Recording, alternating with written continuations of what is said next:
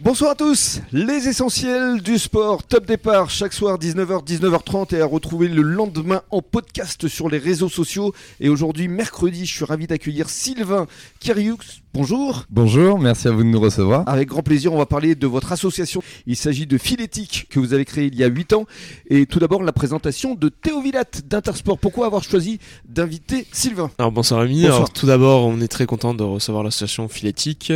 Euh, le lien a été créé par l'ouverture du magasin d'Arès, Intersport Arès, dans lequel nous avons reçu Virginie et Théo, donc la présidente et un des moniteurs de l'association. Ils nous ont fait part de leur volonté d'achat d'équipements.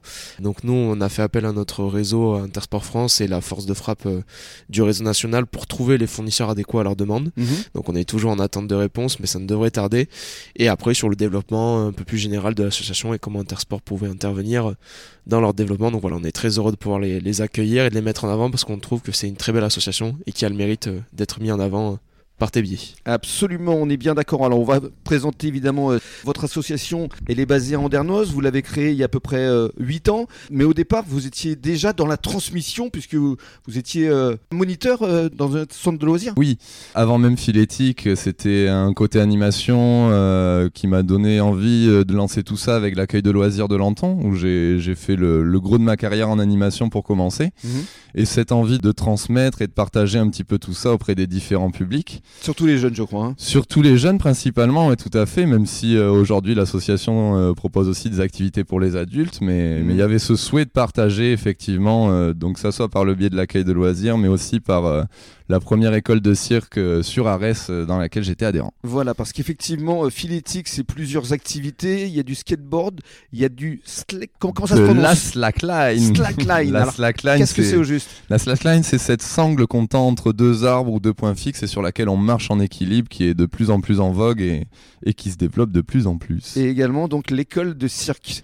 Ça, Ouais. ça vous tient vraiment à cœur. hein. Ben c'est, on va dire que moi c'est plus ma partie parce que je viens de ce monde-là par le biais des saltimbanques du bassin et c'est, c'est un petit peu euh, ma passion quoi, la- les activités circassiennes et, et toutes les activités qu'on retrouve à l'intérieur. euh, donc ouais ouais c'est c'est, très varié, il y en a pour tous les publics et, et pour tout le monde, donc c'est, quelque chose qu'on développe depuis maintenant 8 ans sur la commune d'Andernos et, et qui s'exporte de plus en plus dans d'autres communes. Quoi. Absolument, vous allez nous en parler évidemment.